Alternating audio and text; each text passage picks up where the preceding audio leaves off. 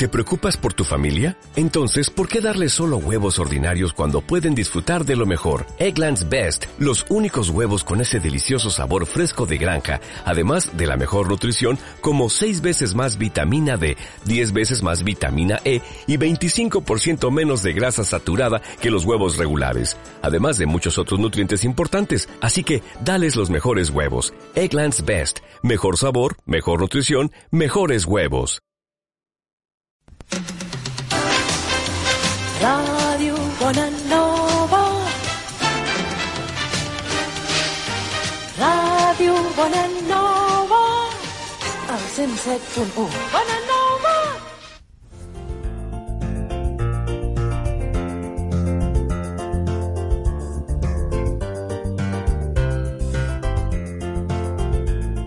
Hola amics, sóc Ricardo Andreu i aquest és un programa gravat prèviament a Andorra.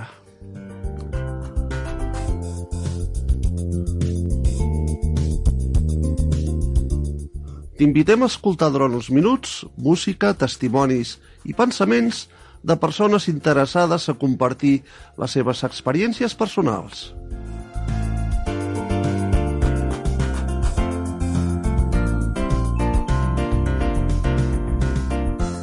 L'hora de reflexionar sobre temes d'actualitat baix el punt de vista cristià.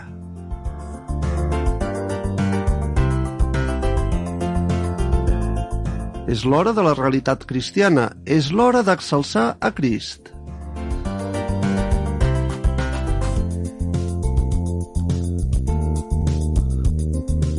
Els que hem fet possible aquest programa volem atreure la vostra atenció desitjant que us agradi.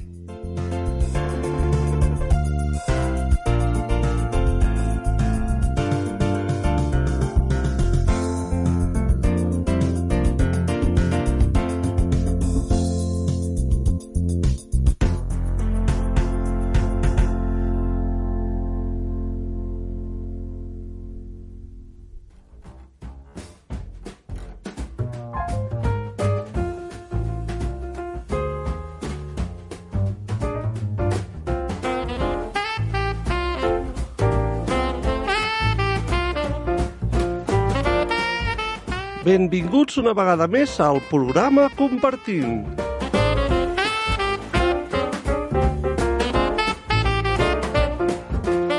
Aquesta vegada he triat per tots vosaltres els següents temes en llengua castellana que ens faran reflexionar. Compartir la esperanza, la marca de Jesús y nada puede separarnos.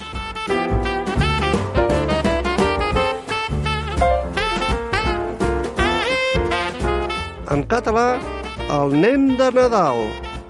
Una guia de vida per a principiants i viure bé.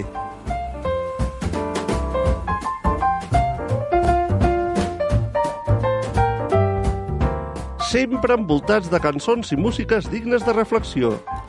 Ja sabeu, si voleu compartir les vostres experiències personals, poseu-vos en contacte amb Ràdio Bonanova. Telèfon 93 202 34 36. Repetim. Telèfon 93 202 34 36. També si estàs motivat i vols que et responguem algun dubte, ho podràs fer mitjançant el WhatsApp de la ràdio. I el número és el següent. 638 90 86 50. Repetim. 638 90 86 50.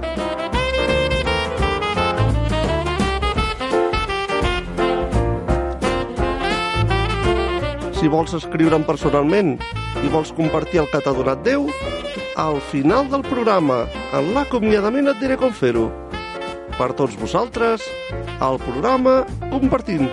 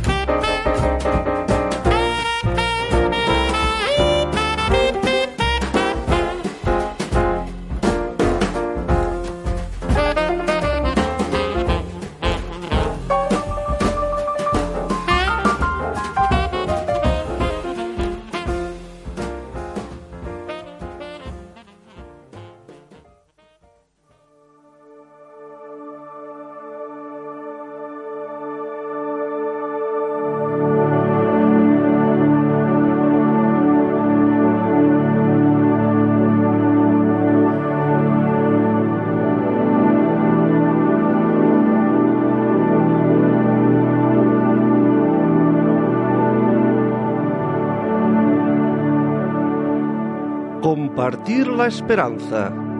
Título de este pensamiento.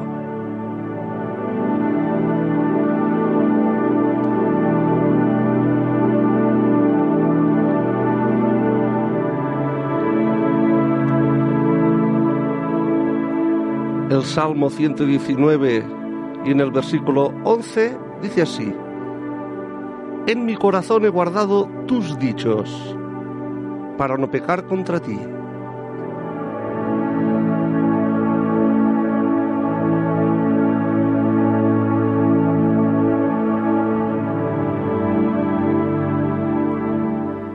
Mientras Emma compartía cómo había abrazado su identidad como hija amada de Dios, entrelazaba pasajes bíblicos en nuestra conversación. Casi no podía darme cuenta de dónde la joven dejaba de expresar sus palabras y comenzaba a citar las palabras de Dios.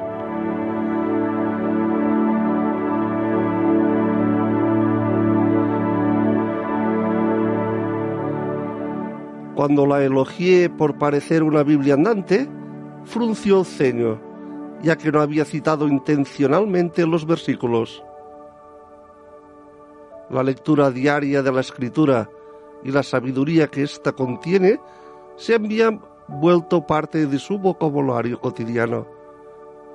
Pero Emma no es la única así.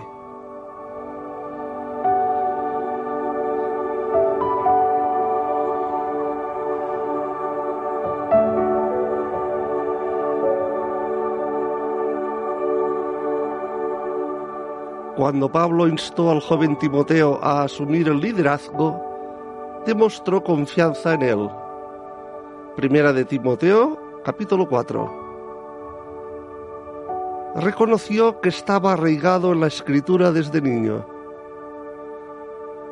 Tanto Pablo como Timoteo se enfrentaron con escépticos, pero ambos vivieron basados en que toda la escritura es inspirada por Dios y admitían que era útil para enseñar, para redarguir, para corregir, para instruir en justicia, a fin de que el hombre de Dios sea perfecto, enteramente preparado para toda buena obra.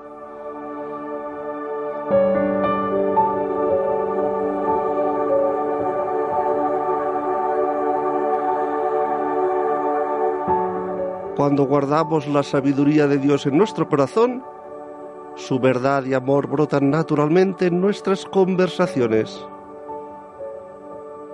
Podemos ser Biblias andantes que comparten la esperanza eterna en Dios, donde quiera que vayamos.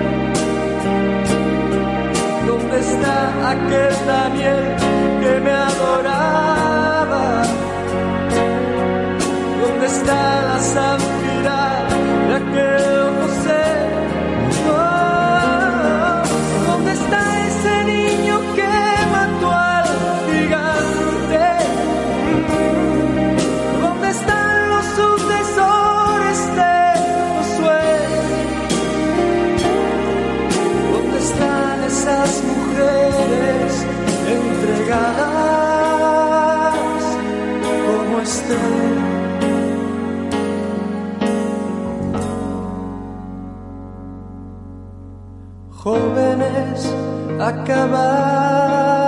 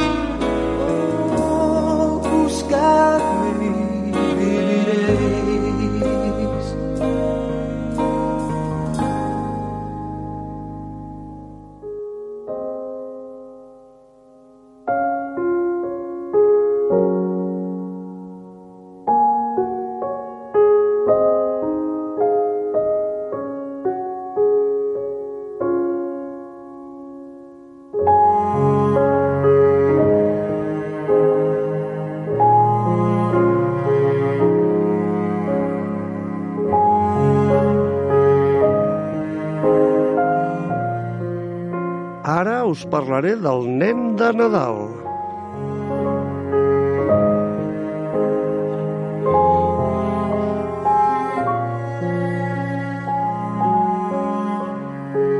Es va desposseir a si mateix, prenent forma de servent, fet semblant als homes. Llibre de Filipens, capítol 2, versículos del 6 a l'11.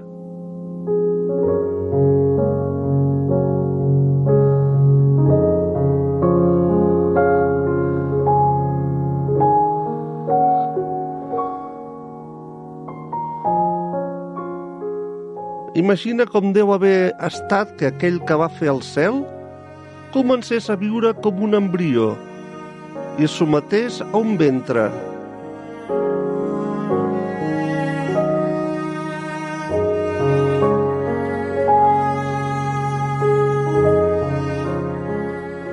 Jesús, Déu mateix per naturalesa, es va rebaixar. Quin pensament sorprenent!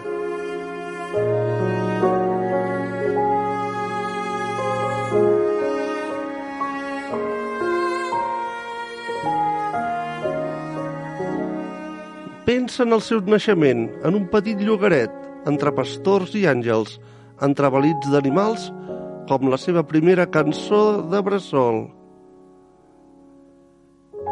Mira també com creix, amb favor i estatura, un jovenet que enlluerna els mestres amb respostes a preguntes difícils.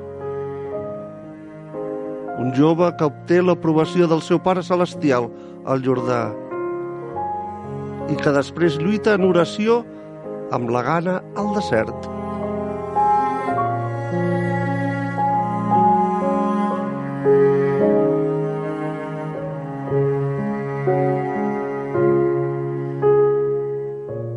Tot seguit mira com inicia la seva missió que canviarà el món.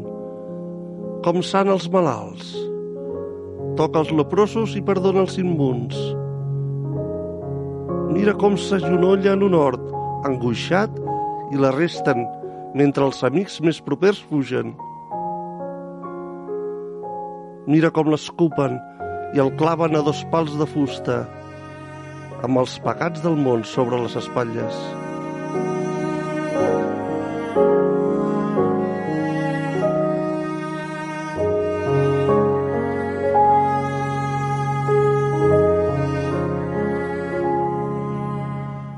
Però mira, sí, mira com es treta la pedra. La tomba és buida perquè ell és viu. Mira com és elevat el lloc sorprèn. Mira com el seu nom omple els cels i la terra.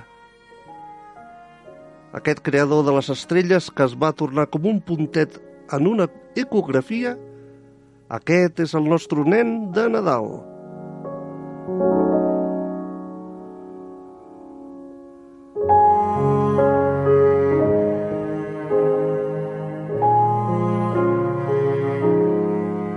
Com serien la vida i la història si Jesús mai no hagués nascut? Quina oració o poema pots oferir-li a Déu per donar-li les gràcies? Jesús, gràcies per transformar-te en res, per assolir-nos i per donar-nos.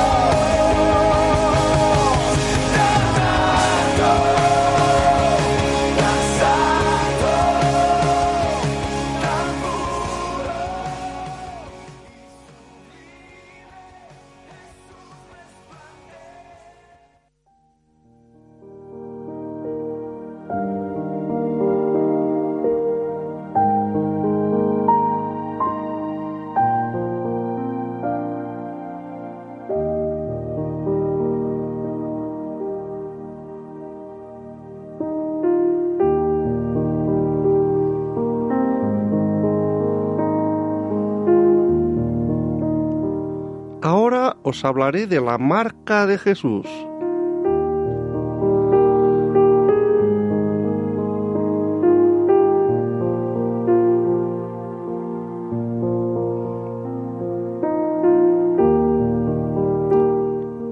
Y todo lo que hacéis, sea de palabra o de hecho, hacedlo todo en el nombre del Señor Jesús. Libro de Colosenses capítulo 3 versículo 12.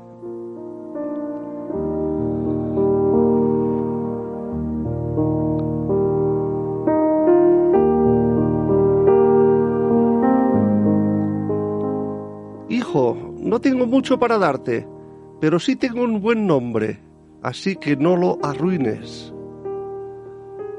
Estas sabias y poderosas palabras se las dijo John y Betis a su hijo, Jerome, cuando éste dejó su casa para ir a la universidad.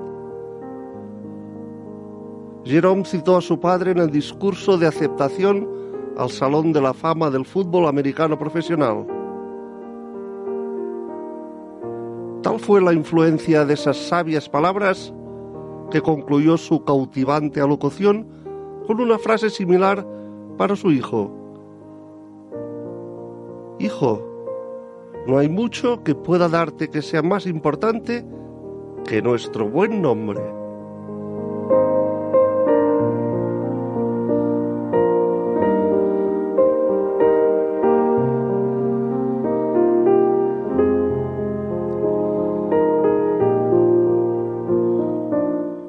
Buen nombre es vital para los creyentes en Cristo. En Colosenses capítulo 3, Pablo nos recuerda a quién el carácter es como la ropa que vestimos. Y este pasaje exhibe la marca de Jesús. Vestíos pues como escogidos de Dios, de entrañable misericordia, de benignidad, de humildad, de mansedumbre, de paciencia, soportándoos y perdonándoos unos a otros. Y sobre todas estas cosas, vestíos de amor.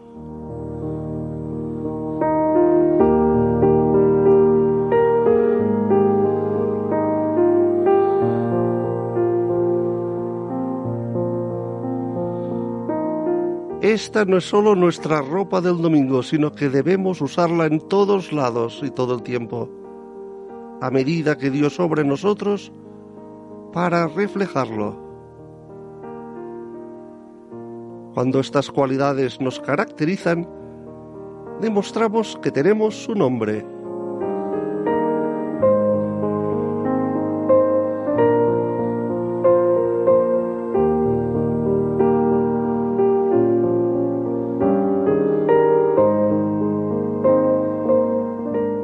En oración y con cuidado representemos al Señor mientras Él nos provee lo que necesitamos.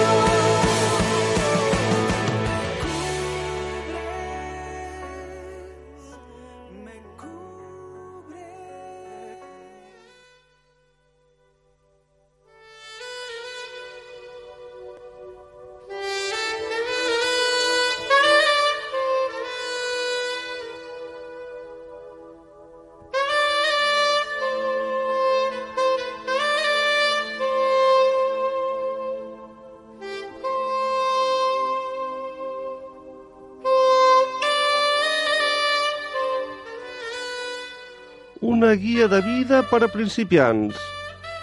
És el títol d'aquest pensament.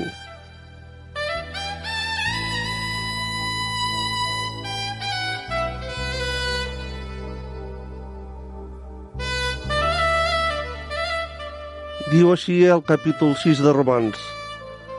Perquè la paga del pecat és mort, però la dàdiva de Déu és vida eterna en Crist Jesús, Senyor nostre.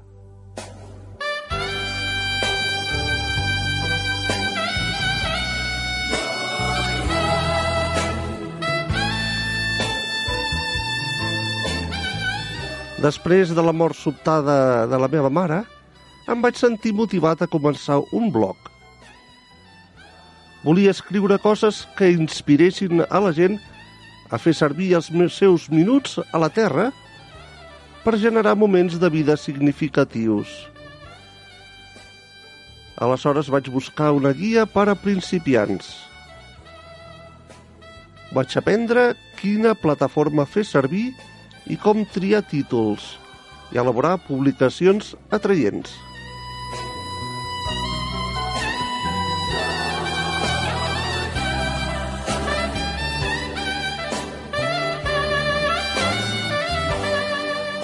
L'any 2016 va néixer el meu primer blog.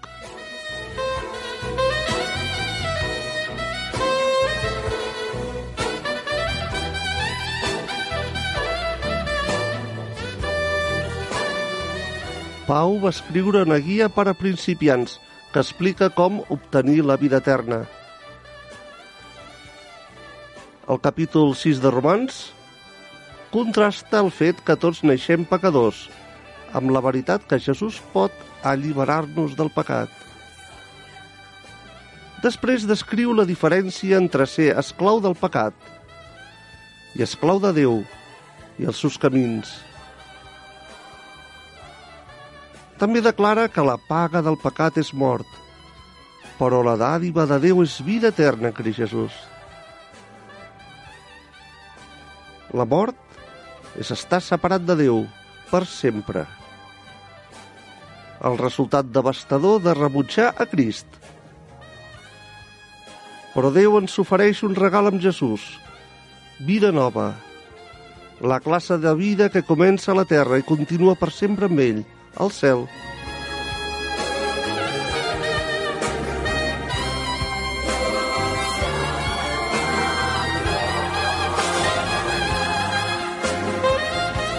Aquesta guia per a la vida eterna ens deixa dues opcions.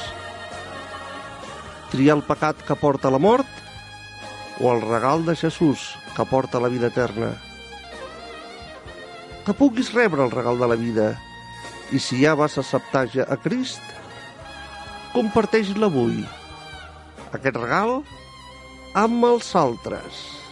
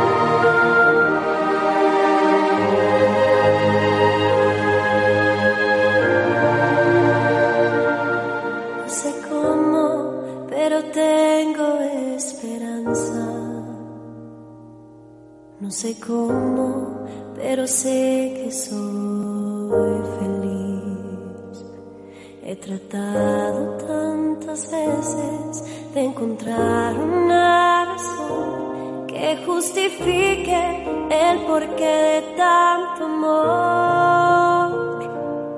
No sé cómo, pero sé que soy distinto. No sé cómo, pero Él me transformó.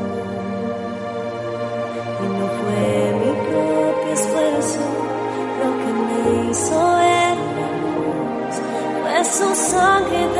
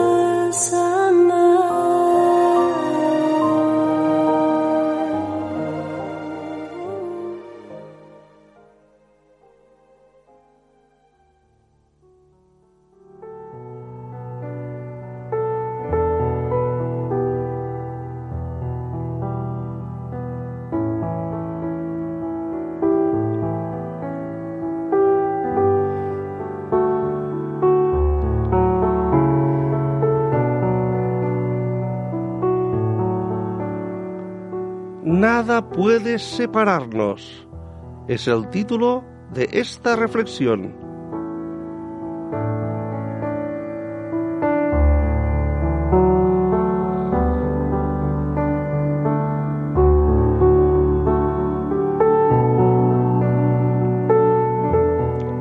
¿Quién nos separará del amor de Cristo? ¿Tribulación? ¿O angustia? ¿O persecución? ¿O hambre? ¿O desnudez? ¿O peligro? ¿O espada? Escrito en el libro de Romanos en el capítulo 8, en los versículos del 31 al 39.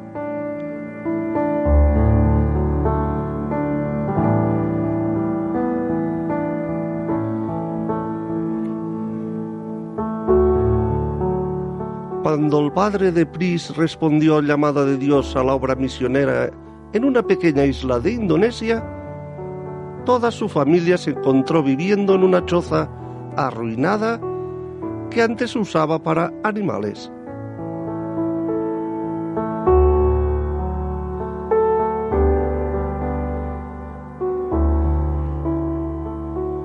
Pris recuerda celebrar la Navidad sentados en el suelo y cantando mientras el agua de la lluvia goteaba del techo de paja. Pero su padre le recordó, Pris, ser pobres no significa que Dios no nos ame.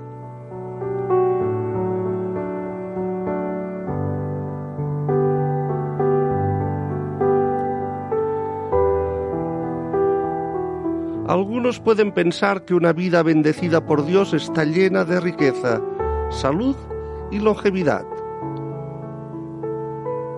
Entonces, en tiempos difíciles, tal vez se preguntan si Dios aún los ama.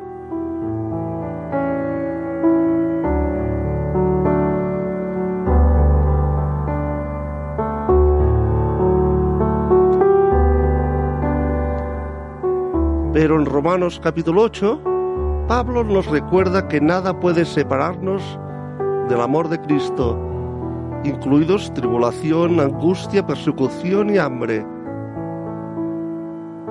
El fundamento de una vida realmente bendecida es que Dios nos mostró su amor al enviar a su Hijo Jesús a morir por nuestros pecados.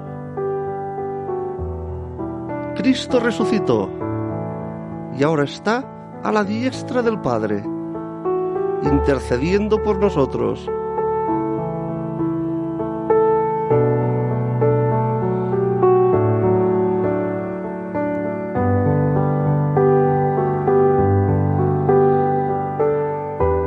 Cuando suframos, podemos aferrarnos a la consoladora verdad de que nuestra vida está arraigada en lo que Cristo hizo por nosotros.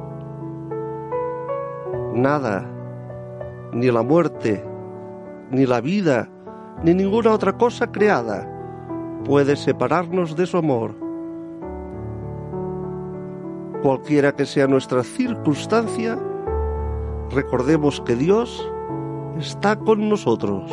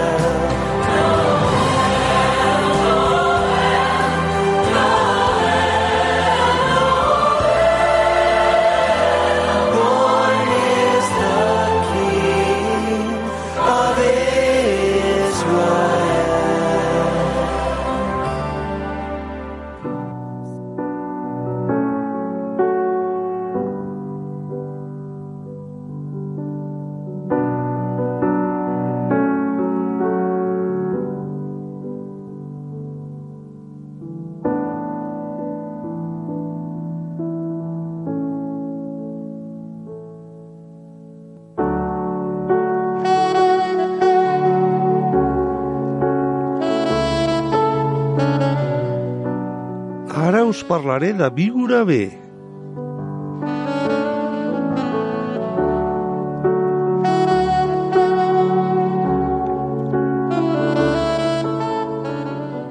Al capítol 7 d'Eclesiastès, els versicles que van de l'1 al 4 diuen així.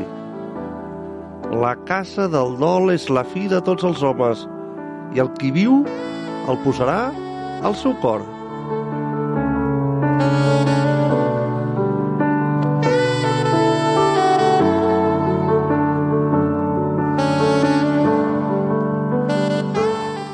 Funerals gratuïts per a vius. Això ofereix un establiment de Corea del Sud. Des de que va obrir l'any 2012, més de 25.000 persones han participat en massius funerals de persones vives, amb l'esperança de millorar la seva vida en considerar la seva mort.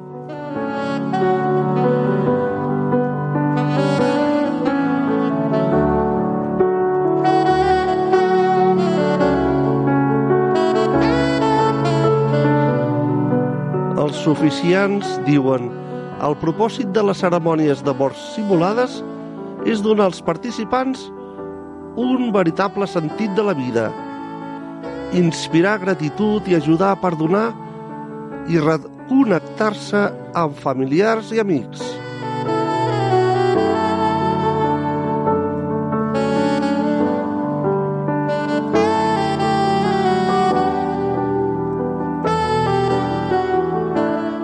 Aquestes paraules evoquen la saviesa expressada per l'escriptor d'Eclesiastès. La caça del dol és la fi de tots els homes, i qui viu ho posarà al seu cor. La mort ens recorda la brevetat de la vida i que només tenim certa quantitat de temps per viure i estimar bé.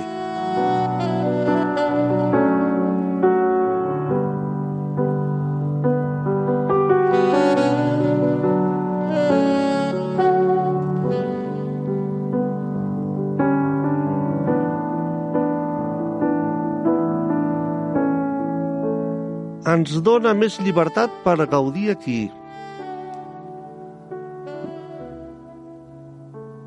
De les coses bones que Déu ens brinda. Com els diners, els efectes i els plers. Mentre amagatzemem tresors al cel on ni l'arna ni l'orí corrompeixen i on lladres no minen ni furten. Llibre de Mateu, capítol 6 i versícul 20.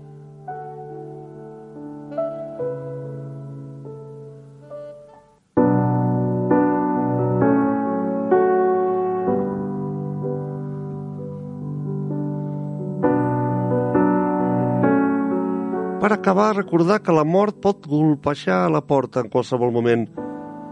Potser ens incentivi a no posposar visitar els nostres pares, decidir servir a Déu, ocupar-nos més dels nostres fills que de la feina. Amb l'ajuda de Déu podem aprendre a viure sàviament.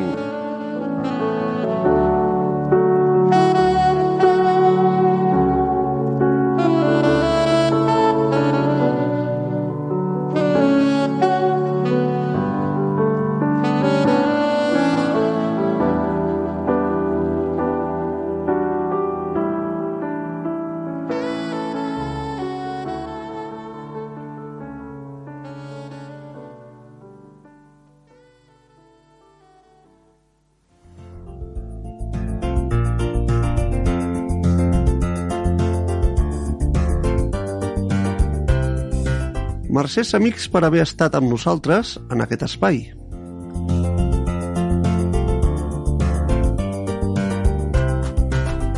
Aquest espai ha estat pensat perquè puguis compartir els teus pensaments i experiències amb Déu.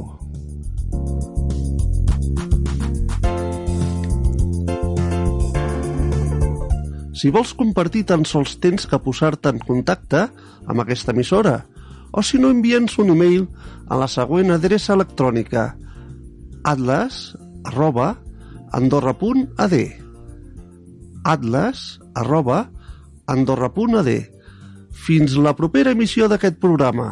I fins aviat.